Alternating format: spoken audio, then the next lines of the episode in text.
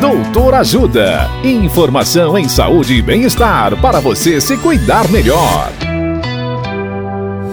Nesta edição do Doutor Ajuda, vamos saber mais sobre ovário policístico. A médica ginecologista doutora Denise Yanassi nos fala sobre as causas e consequências da síndrome do ovário policístico. Olá, ouvintes. A medicina não sabe ao certo a causa da síndrome do ovário policístico, ou SOP.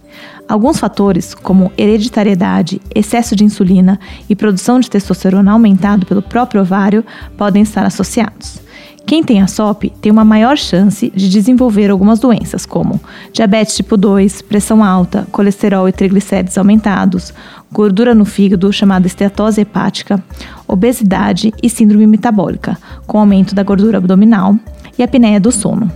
Todas essas doenças são fatores de risco para doenças cardiovasculares, como infarto e derrame.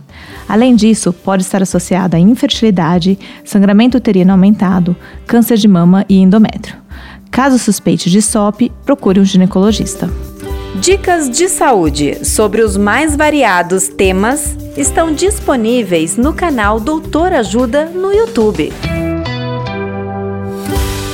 Assista agora mesmo os conteúdos do Doutor Ajuda, acessando www.ajudasaude.com.br ou baixe o aplicativo Ajuda Saúde. Doutor Ajuda. Informações confiáveis em saúde e bem-estar para você se cuidar melhor.